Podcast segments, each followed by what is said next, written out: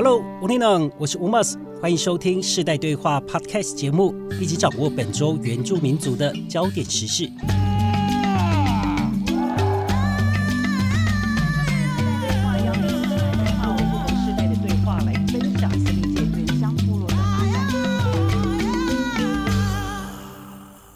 好，那首先呢，我们透过八分钟要带您掌握本周原住民族的一周大事。好的，今天是世代对话 Podcast 节目第二集的播出。那在上周的首播之后呢，我们是有收到许多朋友跟听众的一些回馈，那当中也有很多的鼓励啊，也有一些建议呢，这边都非常的感谢啊。然后呢，我们会做滚动式的来调整。啊，就是一种边做边学习改进的这个步调了哈。那这边呢，也想跟大家来分享一些我们听众或者是专业人士呢提出的一些回馈啊。首先呢，第一位是来自中部的比穗姐呢，她写到了这个新闻人走出了电视框，用更多的平台让原住民族的议题可以更快速的扩散啊。这是一个讨论这个原住民族政策议题的 podcast 啊。节目制作单位很客观清晰的提出了这个重要的资讯，值得推荐。啊，听到了哈，就大家来赶快下载，并且来分享的部分。旁边的朋友，好，第二位呢，这个是来自悲男主的葛先生，他的回馈呢，就是认为这个录音品质还不错哦，啊，这个重点蛮明确的，但是稍显严肃啊，希望可以做出明显比电视版更轻松的一些氛围啊。另外呢，也建议这个一集。最多大概两个大议题就可以了，然后希望可以多一些这个个人的见解啊，因为我们在电视版本呢已经有非常多的分析跟报道，所以不妨多一些记者私下的观察角度啊，这个回馈也是算是很优秀了，我们会把它列入参考。那第三位呢是来自这个高雄的 Nabo 啊，他就讲到呢，哦，我有听诶，但感觉呢像是在听新闻，议题有一点硬。不认真听呢，可能就会听不懂啊。他说，像在这个听新闻啊，这个毕竟我们的这个新闻节目衍生出来的 podcast 节目嘛，还是必须以这个新闻为主体，然后要邀请大家来谈谈自己的想法。那我大概知道他的意思呢，就是说不要太硬啊。虽然有些议题呢可能比较生硬。但是啊，因为我们还是这个呃呃新闻的节目啊，也这个议题的重要呢，希望可以让更多人来了解跟认识。好，感谢这个纳布啊布农族的同胞，乌尼娜。好的，那从上面的这个几个回馈呢，都有提到这个议题偏严肃的部分呢。接下来呢，最后一位呢，他特别强调了啊，这个主持人啊感觉很凶呢，还会命令这个后置要拍手。那我在念最后的这个呃这个呃听众好了，他这个是来自啊卓西乡的这个闽吉乱家族的族人啊，他写到了就是这个内容非常的扎实，感觉得出来有文稿啊，但比较大的问题呢是很无聊啊，因为缺乏感触啊，建议可以用聊天的方式，或者是引进另外一个评论员啊，也有帮助啊，这样子才能够比较引人入胜。好，这个引人入胜的部分呢，那既然你都这么说了呢，那我就直接邀请到这个啊，想要当这个新闻评论员，来自卓西乡卓乐村的马坤的敏给段拍手。我真的是要吐槽一下，我刚刚就一直在在旁边乱笑。对，我觉得，嗯，我我我真的是看不下去，你知道吗？要不是因为，因为我今天真的是，可能是因为我的那个。写的太就是扎心了，然后你愿意让我上你的节目，例如说好了，你刚前面今天我又要再批评一个 来自中部的比穗姐，哎，该不会是比穗妹妹？哎，她被你这样讲，她应该她你要她情何以堪 啊？毕竟毕竟我们认识了哦，你认识那个对啦，对对对，嗨，比穗姐你好。不过呢，要转来今天的这个题目然后我们这边想先了解谈谈呃，来让大家认识一下这个马昆迪方。这个名字哈听起来像是这个啊布农族的名字，可以介绍一下吗？你的名字跟来由？哦，呃，我呃闽吉乱就是呃布农族的氏族之一啊，来自郡社的氏族。对，闽吉乱。那呃，大家知道温里啦哈？对不起，因为讲到布农族，大家也知道呃名字其实会有地区性的差异。对对，呃是呃，例如说今天怎么变得很像 在教族语课程？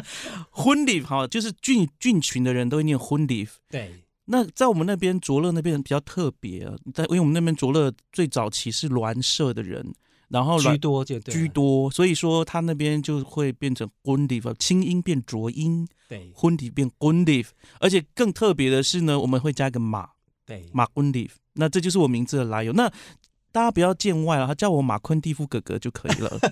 我是今天的实习生马昆蒂夫哥哥。啊，我为什么会特别的问呢？因为刚有提到嘛，他是来自俊色的家族，但我发现呢，他的名字是有一点软色的发音，对对，非常的特别。那这个现象呢，其实跟我有一点相反。对，其实我是这个来自呃这个软色的啊索格罗曼的这个家族嘛，然后但是呢，我是在这个俊色的部落长大，所以你看我的名字呢，Umas。s o k l o m a n 那其实我们的念法呢，其实已经被俊色化了。嗯，其实 S U Q 嘛，S U H，嗯，对 s o k l o m a n 大家想要知道 m a n 家族的特点吗？怎么样？就是比较浮夸。哎。真的是哎，对不对？你无法否认。应该比较内。好了，快点，你不是要讲新闻？好的，为什么我们要特别聊到这个名字呢？因为这边来带下一则新闻呢，就是在四月二十七号的时候，立法院的内政委员会啊，这个内政部就针对了姓名条例啊部分条文修正草案来多做出了这个报告。那有不少的原民立委呢，就希望未来像是身份证等证件呢，这个原住民可以以罗马拼音啊，也就是各族的书写系统来登记自己的名。字，然后不用这个并列中文的译名或者是中文的姓名。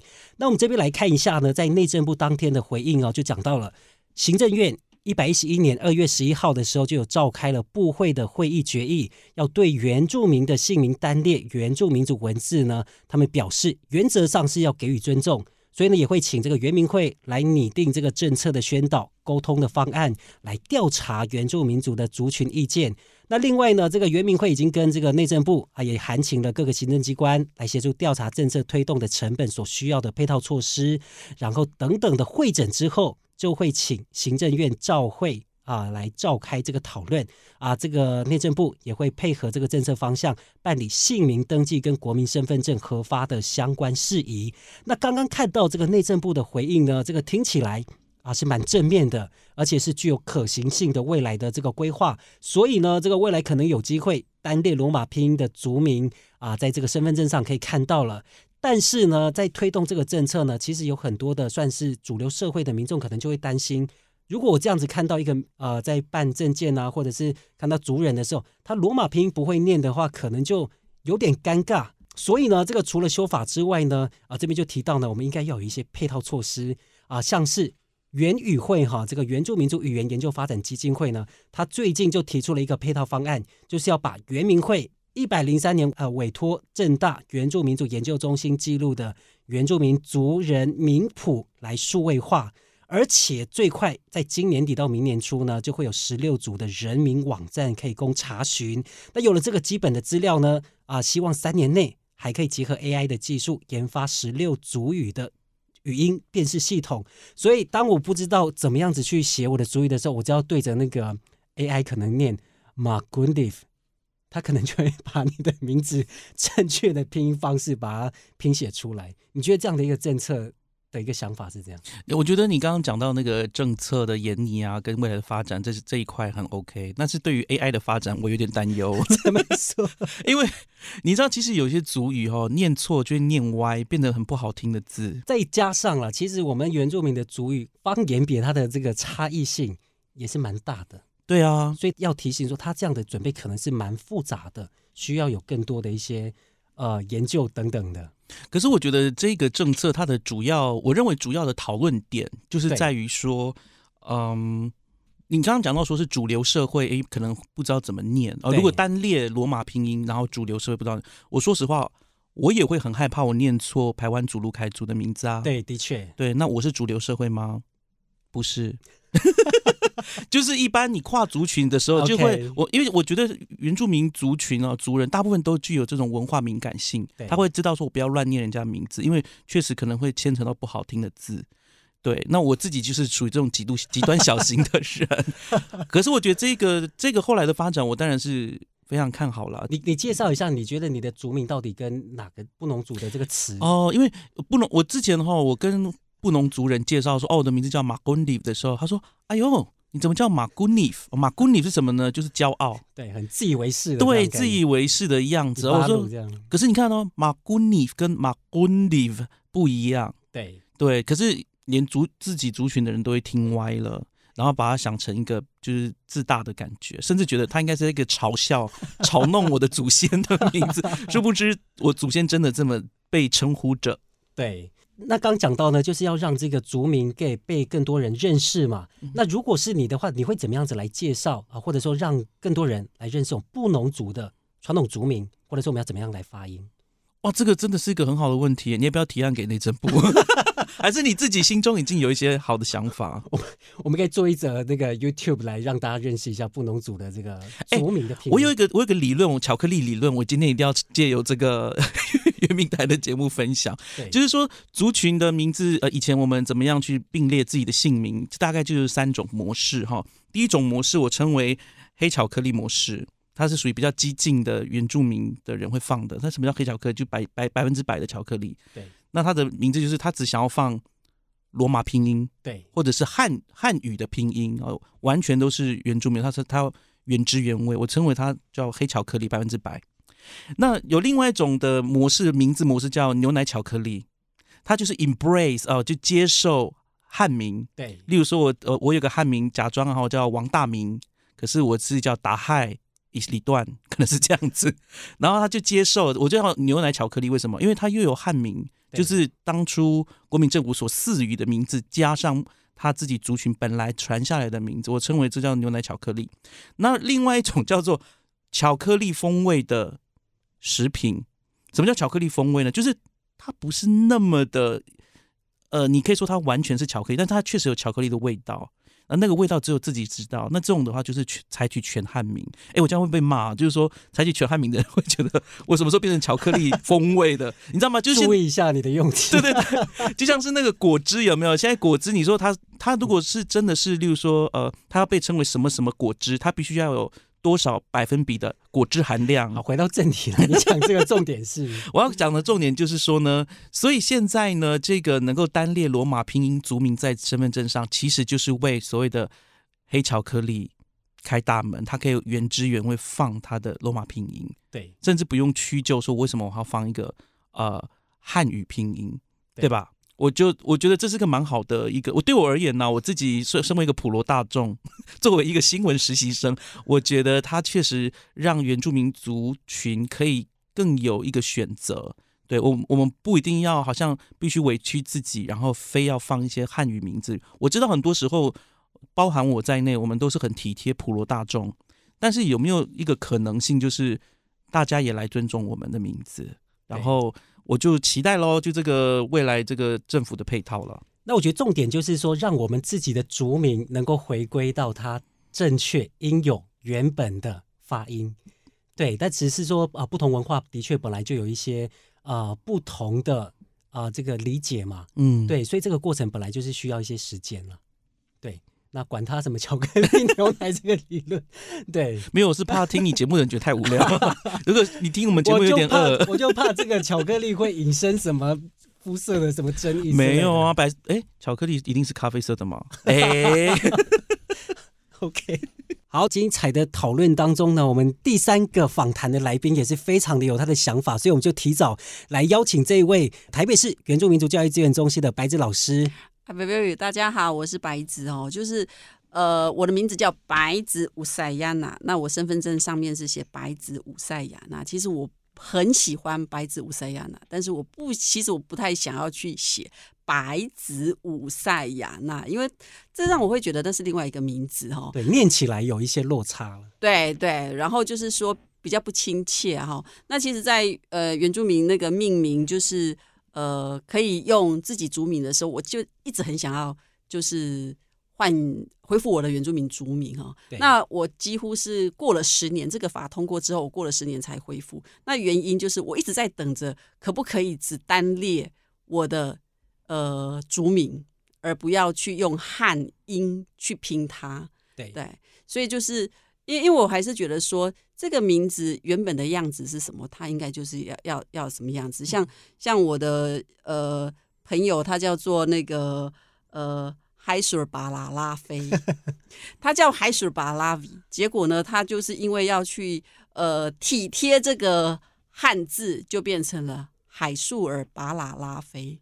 那其实是跟我觉得，如果我们跟我们的老人家说，呃，我叫海树尔巴拉拉菲，他会说西马嘎树，他会觉得说你是谁啊？这个人是谁啊？所以我真的是觉得这个这个政策这个新闻真的是应该是很多很多的族人很期盼的，然后很期盼的。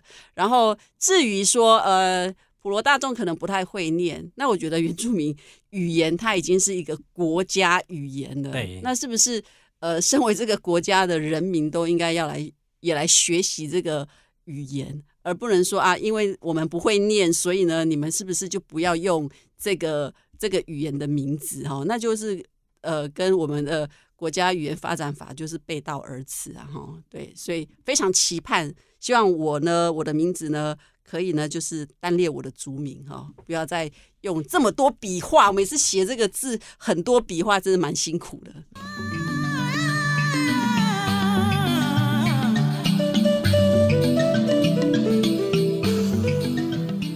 好的，那接着呢，第二则要讨论的新闻焦点呢，那有点硬啊，真的就是呢，要备战这个二零二四年总统跟立委选举啊，各个政党是开始展开了许多的提名作业。那然而呢，在这个原住民族立委选举当中，也陆续有许多的族人表态要参选这个立委选举，希望可以获得这个民众的青睐跟支持。那不晓得大家最近呢有没有看这个啊原住民的新闻呢，或者是关注一些社群平台的动向？偶尔会啦，可以发现呢，今年有一个族群呢，很早就在酝酿要推出一个类似啊代表族群的这个立委候选人。嗯，但这个过程当中一定会有很多的激烈讨论。那毕竟呢，最近大家相信大家在这个 FB 啊，或者是在这个电视，或者是等等的你自己的电脑，可能常常看到。所以我们这边稍微的，我让一些啊民众可以了解一下来龙去脉哈。这边要先从这个四月八号开始讲起呢，就是台湾布农族的民族自治及民族议会促进会呢，在今年四月八号成立。那成立的目标。那顾名思义呢，就是要来推动布农族自治议会的成立跟召开，那借此来推动更多的布农族的文化、经济跟教育等等的事项。对，听起来都很合理啦。对，但是呢，正逢这个碰上了明年要选这个立法委员啊，所以台湾布农族民族自治跟民族议会促进会呢，就为了要集结并且整合布农族群的力量，而促进会呢就有意来共同推举人选。挑战二零二四三地原住民立法委员的选举。那根据这个促进会提供的这个报名的名单呢，啊，相信大家都知道然后，有来自这个教育界的校长古仁发教师欧阳振华，台东延平乡的前乡长胡黄广文，还有去年九合一曾经登记参选台东县议员的江金香，以及元清镇的成员萨夫案法林吉难。那我必须说呢，这个族群的整合呢，非常非常的不容易啊！毕竟这个布农族谈整合呢，这个已经是二十年以上的历史，因为距离上次布农族立委的出现啊，大概是在二十四年前之久啊，一九九六到一九九九年的这个第三届的立法委员全文胜。那之后呢，布农族每一届都曾经打出这个族群团结牌了哈，但几乎是很难奏效啊。当然，如果整合成功呢，对现任的立法委员来说呢，都是一个不可忽视的力量。不过，我们可以关注的。这个布农族民族自治及民族议会促进会，它才刚成立了大约一个月左右，但是它的代表性、整合协调的影响力呢，是足不足以影响这个布农族的选情，都是我们在持续的关注的这个重点。但是呢，在最近呢，啊，最新的进展呢，其中一位参加遴选的萨布纳啊，在这个五月三号呢，他是发表了公开声明，要退出促进会的内部遴选。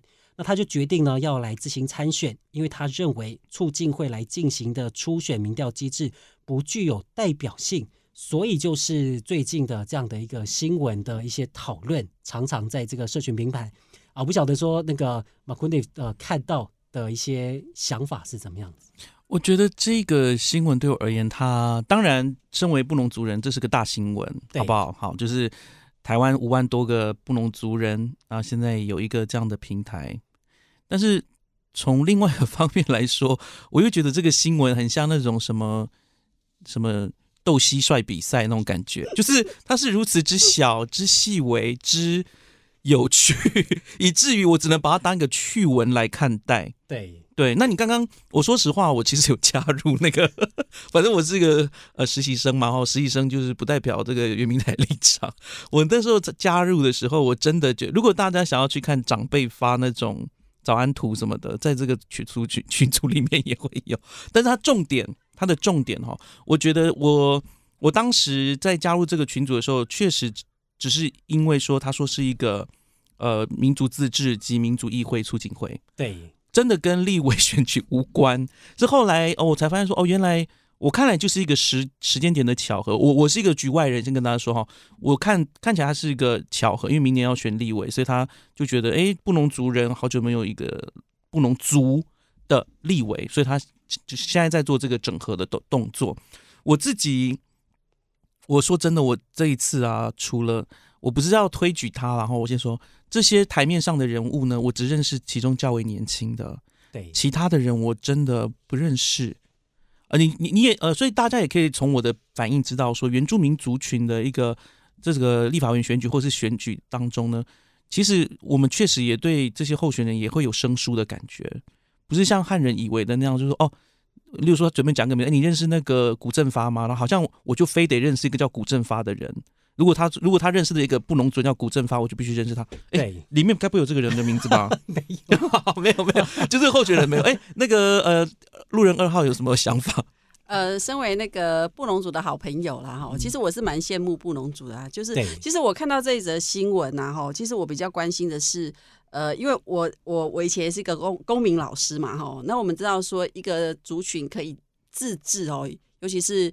呃，在原住民的社会里面谈自治已经是很久很久，一直大家很期待的梦想。但是，哎，布农族这一次他可以往这个方向前进，我真的是觉得，身为布农族的好朋友，觉得蛮羡慕布农族的。毕竟我们周族还没有这个什么民主自治这个促进会这个这样子的组织啊。所以，其实我我看到的是，就是确实有一群很有心的族人，他很想要去让这个族群就是。的力量凝聚了哈，但但可能跟马昆蒂夫刚才讲到，刚好就凑巧的就碰到了这个 立委选举了，然后整个就是促进会的那个整个焦点就被 选举牵着走的，然后就开始大家开始质疑着这个原本大家的初心啊，我是觉得有点可惜。我觉得也许布农族我们可以再来看一下，就是说呃，布农族是不是需要自治啊？是不是需要这个民族议会？如果是的话，是不是我们可以再聚焦在这个地方上？对。哦，感谢这个白纸老师啊！我可以现在直接切入重点，我先 好，你你来对，因为这个重点呢，其实讲到的就是说整合布农族一个团体哈，一个协会，你要整合布农族代表来去做选举。我的基本认为哈，其实没有任何一个团体它可以去代表所有的布农族，所以我觉得大家在讨论这件事情的时候，可能会有一些。误会吗？或者是期盼有点过高？因为当中有提到了，就是你这个促进会啊，多少人怎么能够可以选出一个代表布农族？我我就我自己认为，当然不可能。但是一个协会，你可以去推举你要的一个人，按照你的规则推举之后，你去推荐给你的族人来去支持他。但是你今天把它拿出来了，嗯，让所有的民众参与了，那所有的民众参与了，但是大家的感觉会觉得说，哎。你们我们要推出一个共同的一个支持人选，对不对？对。但是好像我们这个表决的这个机制，呃，不是所有人都可以参与。对。对，所以这个东西就会有一个落差了。所以，所以我刚刚强调，你协会推出你自己推出的人选，那个是协会的事情。那我大家要不要买单是另外一件事情。但是你要把它讲成是代表族群性，所以我说这个很难做到，甚至不太可能，是因为你怎么做到一个全体不农组的一个遴选机制？目前还没有这个量能，应该是说这个这个这个促进会应该也是善意的啦，就是说他也希望说，哎，是不是我们可以呃提供一个人选哈？但是政治本来就是非常复杂的啦，这个过程当中就会有很多的变化，多端莫测啦哈。所以所以这也是给促进会啊或者是布农组的一个一个智慧啦哈，看看族群怎么样透过这样子的一个事件呢，可以再凝聚大家这样子。我觉得这。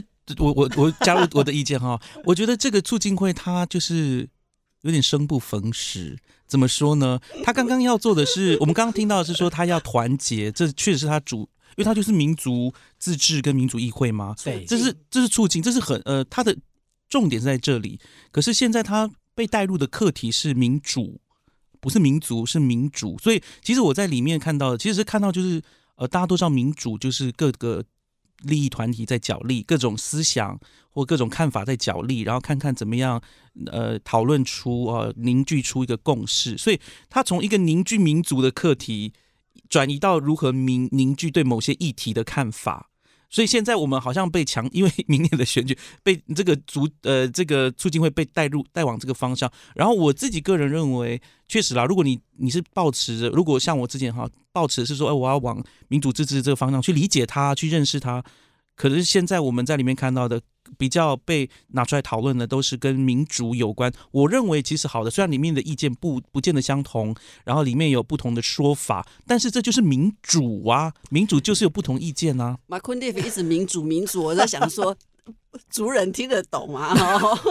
但是我在想说，其实也也许一开始的动机也许是良善的啦，只是说可能。呃，没想到说是这么的复杂。我想，我想说，不管是对促进，或者是对族人，我在想说，这这其实也是一个很好去思考，或者是在调整步伐，或者是在一起讨论族群的一些公共事务，都是一个很好的啦。所以，也也许一个危机，它其实也是一个可能是一个族群的呃转机。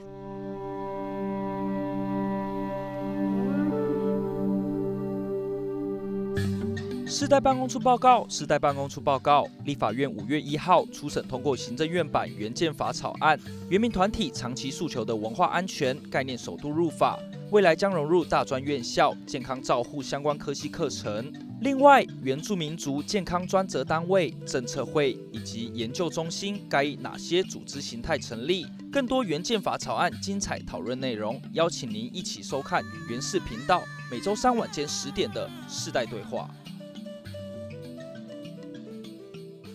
好的，那在进入今天的这个访谈的正题呢，在上周呢，我们讨论过一则新闻呢，是关于台中一中原油会呢有班级的文宣出现了这个族群歧视的争议，也引起了非常多的讨论。那后续呢，中一中的校长也是率领了行政团队来鞠躬道歉，也强调。会针对学校族群意识不足的部分来进行短中长期的后续教育辅导。那另外呢，也有立委是要来呼吁制定反歧视法以及族群平等法。那今天呢，我们就特别的邀请到了台北市原住民族教育资源中心的白子老师来分享呢，他们在学校来推广这个呃全民原教当中，我们怎么样子让更多的人啊认一般民众也来认识原住民族群的文化。我们欢迎白子老师。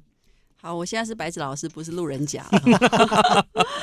好，那嗯，其实其实我觉得很多的误会或者是启示是来自于不了解啦。哈。对，那那现在就是说，其实呃，一零八课纲哈，或者是呃原住民的教育法哦，都其实是呃一再的强调说，原住民族教育现在不只是。原住民学生哈，或者是原住民本身自己在学习，他而是他扩大成为全民原教了哈。对对，那其实这个这个这个方向政策，其实是对未来呢，让不同族群相互认识是非常好的啦哈。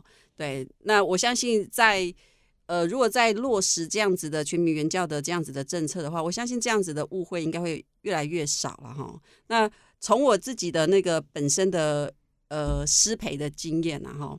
就是说，其实不只是学生啊，就连我们老师，其实我们对原住民的议题啊，或者是原住民族群，其实不是很认识。像我自己本身是原住民，但是我在师培的过程，其实是没有受过这些有关原住民族教育相关的课程。课程对，那更何况是一般老师，他可能不像我，我还有部落经验，然后像一般老师，他可能更难接触。那他所吸收到的那个原住民的知识，可能就是从媒体呀，哈。对，那那可能就是会会造成一些误会了哈。对，那刚刚有提到嘛，这个白纸老师呢，目前在这个台北原住民族教育资源中心，那可以简单分享一下，就是说这个单位它设立的目的，或者说他们主要在做的工作是什么？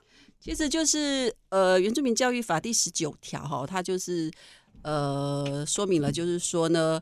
呃，各县市可以成立这个原住民教育资源中心。那这个中心最大的目的就是协助该县市的各级学校推动原住民族教育课程。对对，所以其实现在呃，我所在的台北市原教中心，也就是协助台北市的国高中小的老师或者是学生更认识原住民了哈。那像我们有推一些。入学校服务的课程啊，叫做行动博物馆。哦，就是把原住民的文物服饰呢，就带到校园里面，让呃一般的学生可以认识或者是接触。那还有我们在国中有推五元力计划，就是带着呃国中的学生啊，在表演艺术课的时候去跳原住民的舞，嗯，哦，去体验这些。你说非原住民的学生跳原住民的舞？对对对，而且其实我后来发现，就是说有一些学生就会觉得说。呃，他们以前一直认知的跳舞就是那种会劈腿啊，或者民俗舞蹈啊，所以他就一直觉得说他不太会跳舞。但是他后来跳跟着我们一起跳之后，他觉得哦，原来跳舞也有这种，对。对，让他可以了解说，其实原住民的舞蹈它其实是最主要是团结，然后呃族人一起凝聚在一起，所以其实学生对舞蹈的认识。透过原住民舞蹈，其实是有不一样的认识，然后他们也觉得，哎，就是可以很单纯的跳舞，也是很快乐的。我是啊，我刚刚说嘛，我是这这个节目的那个实习生，对，马昆蒂夫哥哥。那我我想问老师一个问题啊，因为今天我们的这个主题是谈论说，呃，我们似乎呃，我不知道老师赞不赞同这种说法，就是全民原教，对，可以在某种程度上面呢。避免所谓的歧视的发生，因为歧视是一个制度性的、体制性会产生的东西。对，在学校里面，或许老师有教啊，或者是老师没教，没有没有原民素养，或者是这种多元族群素养的教师，他可能在帮学生处理这种可能有的歧视的情况下，他是无法处理的，这是我们可以理解。但全民原教是否只有目前啊？我们全民原教是否只针对？这种机构式的教育有想到一些对策呢，还是非机构式的，像是社会？因为感觉全民原教是全部的人民。对，那在这些部分上面，就你的理解，有哪些方面可以应该都有啦。因为除了就是呃各市各县市有原住民族教育资源中心协助学校之外，其实各县市也也有原住民族委员会啊，嗯，哦或者原民局啊，他们其实也都。都有举办一些就是让社会大众参与的一些活动哦。那我这边其实刚才马昆蒂夫他有讲到说，呃，就是说老师们也会一直强调说要就是要尊重多元啊，然后就是呃避免去呃歧视啊、霸凌人呐哈。但是但是我是觉得说这这种比较口号式的哈，它其实是很难。打动人心的哦，所以像我刚才说，呃，我们带着原住民的，呃，带着非原住民的孩子一起，就是呃，跳原住民的舞哦。小朋友他其实是在过程当中，他可以感受到那个原住民的欢乐哦，或者是原住民非常敬天，透过乐舞这样敬天，他就就比较可以了解原住民的呃背后的价值。我觉得他也会懂得去尊重哦。那那像我们也会带呃非原住民的学学生去原住民的部落，对哦。那或者是像我们带呃，今年我们就带一些社会领域的老师去听七角川跟加里万呃战役的逐一，他们去讲他们的历史。那是因为是生命故事，所以生命故事其实是很容易感动人，也比较容易呃让大家感同身受。所以那个过程当中，其实我是觉得是呃比你口号式的说哦，我们要。反霸凌啊，哦，不要去歧视啊！我觉得这种呃，生命影响生命的这种故事跟交流，我觉得它才是可以让彼此就是可以比较互相理解。嗯，对对，所以刚白子老师呢有特别针对像是学校嘛，学生啊带学生到部落，甚至也有老师。对，那我想呃，刚老师有特别讲到。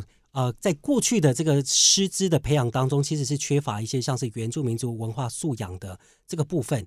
那我不晓得说，你像你们中心有没有针对像是台北市的老师来做类似的一个分享？所以其实我们有很多的活动是就是呃办理老师的研习啊，对，所以我不知道，所以那个是开放给所有老师参加，不是说针对你们那个东兴国小嘞？不是，不是，我们所有。原教中心的所有活动是开放全市的老师跟学生参加的，对对对，而且不是只有原住民老师，也不是只有原住民孩子，就是全部的呃台北的所有的师生。那其实各县市也都有了哈，各县市原教中心有都有办理这样子的活动了哈。因为我还是觉得说呢，就是呃，在这个这个议题当中哈，就是说。嗯，老师们对这个原住民议题的不了解的这个部分，因为现在的师培生可能有了哈，现在在大学里面的师培生可能有这样子的课程，但是像过去我们是没有的。也许这这个没有的这个这个空窗期的老师，我们看看是要用什么样子的方式，赶快去补足这样方这方面的知识啊。刚听到的蛮多的，就是像是在啊。啊，在学生学习的过程当中，有点像是预防性的啊一种教育。那如果说现现在的这个教育的这个环境呢，已经有发生了类似歧视啊，或者是一些争议，我不晓得说这方面啊有没有相关的一些方式可以去做处理。我觉得就是说多对话吧，就是说需要一些对话。我觉得因为没有对话，所以彼此才会有误解了哈。那我相信就是学校在这方面其实。我有看到一些新闻，新闻报道上说，其实呃，学校它其实也有对原住民做原住民学生做一些处理嘛。对，像我们中心有在做一个节目哈，就是呃，原住民都市原住民学生的生命故事。其实我我觉得，就是刚才乌马斯有提到一个东西，就是说，也许我们学校没有太多的平台让原住民的学生可以说说他的故事。嗯，对对对对。然后就是去了解他们的处境或者是状况这样子，对。那也许有一些，如果多一些这样子的平台，或者是多一些这样子的机会，让原住民学生啊，或者是呃原住民可以讲讲他的故事，也是蛮好的。我自己在思考啊，其实我自己这件事情也在我的各个原住民的群组里面炸锅嘛，哈。这些是呃，如果你是一个知识原原住民的知识青年的话，这件事情一定会。多少会在你心中留下涟漪啊，甚至是翻腾起你曾经有过伤痕。哎，我记得马昆迪是台中人嘛？对啊，对。但是我没有读那一个高中，隔壁了，隔壁隔壁。那我自己在思考的一件事情就是说，呃，当然我们认为哈，一般来我们我们很直观的会认为，促进了解就会减少很多的歧视或是不谅解，这是一个基本的一个概念。那我只是也是很好奇哦，就是我从这一次。那个学校的处理方式，我就发现说，对对，我们看来学校它其实算是处理的蛮积极的。可是我另外一个想法，也就是有多少学校能够像这个学校一样这么积极处理？好，然后他是否有一个固定的方式处理，在体制内，在学校里面有处理的方法？然后原原资中心如何介入，甚至是引引荐他们？因为我自己在想，我其实小时候。在教育系统里面受到这种称呼称谓上面的这种呃称呼，我我我叫歧视吗？或者是恶意的那种，我们叫 calling name 啊，不就这样指称我们的时候，其实我真的顶多就只能笑笑的带过。其实我非常的不舒服。可是，在现在在在学校里面，是否它是有一个处理机制，就是不只是针对那个被指称的原住民学生，那些指称那些原住。就是用不好的字词去称呼，用歧视性的言使用歧视性言语的学生，学生他们会受到什么样的一个教育教导引导？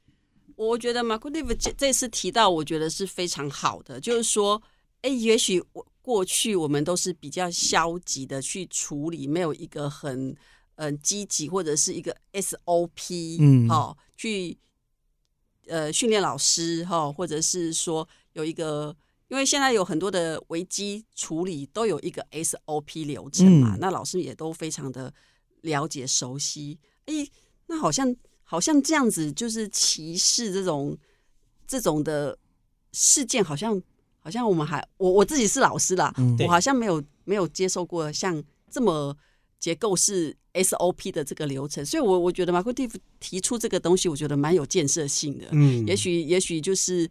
呃，现在要开始启动这样子的呃流程，嗯。啊，而且的确这件事情可以会发酵呢，可能就是因为从网络上开始发酵，也不是说学校的学生自主可能去跟学校来报备，嗯，对我相信他们可能都有一些呃人际上的压力了，嗯，对。我我这次呃看到的这个事情爆出来的时候，其实他呃学校有说了，这些字词是没有使用在园游会里面，是在讨论的阶段，然后前一天然后被爆出来，然后赶快把它撤下来。所以在某种程度上来说，学校它还是有做到主就是介入的一个，我觉得我我这样看起来好像还是有来得及介入，但是这种东西其实其实真的发生在最微小的互动上面。但是其实我们都是原住民嘛，哈，其实我们从小到大的所有的就是求学或者是呃生活过程当中，其实都这个原住民歧视的经历，几乎每一个人都会经历过。嗯对，所以它就是变成，它确实是一个台湾的一个社会的现现象。对，那为什么会有这样的现象？其实是值得我们去探讨的。就是说，我们整个台湾的社会是不是在这种多元族群，或者是这种呃彼此不尊重的这样子的那个呃认知上，哈，应该要再去被提升。就是这种呃不同族群的人权的被尊重，应该要再去提升。因为其实我们去看很多网络上，因为网络上它比较可以隐藏身份、嗯躲起来，所以就是那种内心真的的想法，有的时候就会呃彰显的彰显出来。那就是这些言语或者是这些呃想法，其其实都代表说，台湾的社会还是有很多这样子的呃思思维啊。对，还是很多思维。因为我觉得像这种类似我们在讲歧视哈，其实我们在讲的族群哈，它也不见得是啊、民族啊，你不管是不同的身份、不同的性别，嗯。那其实常常哈在新住民啊啊，对对对，那其实我们常财富也也是啊，对财富，对对嗯。对，我们常常在讲这个歧视，有时候大家的反应哈啊、如果说你今天 认真了，其实很容易被大家觉得说，哎啊，你就开个玩笑，你你在认真什么？对，其实大家不了解说它的严重性是严，肃性，对我觉得是一个严肃性，应该是说大家不觉得这个是一个问题，对可是他其实其实应该这样讲，就是说最严重的病就是没有病视感，你知道吗？就是说不了解他的他已经很性，对对对对，因为你自你有病视感，你就会去呃治疗嘛，对不对？嗯，对，那那你没有病视感，他就一直恶化下去。对，我自己举一个例子，我在高中哦。啊，也是南部啊，算是比较好的学校。然后呢，我在 可以自己讲南一中啊，不是 熊中宝是哦，吗？雄中啊，啊，反正总之呢，我在学校有一个同学啊，好了，反正毕业很久了哈，对，然后他后来是去念法律系哦，哦啊，但不是你的学弟哈，哦，对，但是他在高中的时候，他就讲了一个很开玩笑的话，他说：“哎，你是布农族哈？”对，我是布农族啊。你们大概多少人啊、我们我就跟他说，我们我们大概五万人，当时大概四五万人左右。他就嘻嘻哈哈说：“哎，你看呢，你知道吗？如果把你们的族群全部都塞到这个这个小巨蛋里面，哇，爆炸一下，你们就灭族了耶！”类似这样的东西，我都觉得，哎，你怎么可以讲出这种话那你？应该跟他说，所以你要珍惜我啊！你看我这么少，会从宇宙消失哎、参加一场演唱会就全部都灭亡。对，但是我很想有，虽然有些人会觉得说，哎，你开个玩笑会怎么样？但我很想跟大家讲，其实大家都很很在意的，就是自己的家人。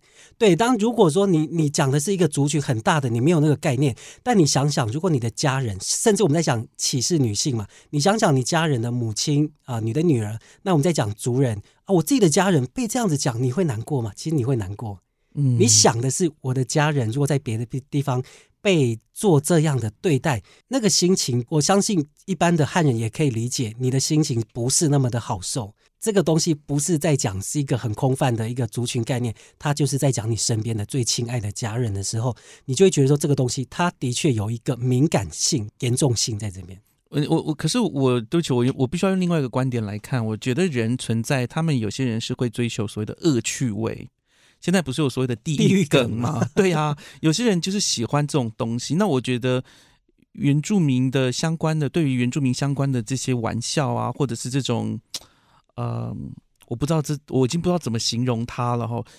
其实它是让人非常不舒服的。你如果是那个族群，你会非常非常不舒服。所以它有一个讨论的场合嘛，你私嗯下你个人的意念，基本上没有人可以左右你的意志。Yep 对，那是一个个人的道德观念的展现。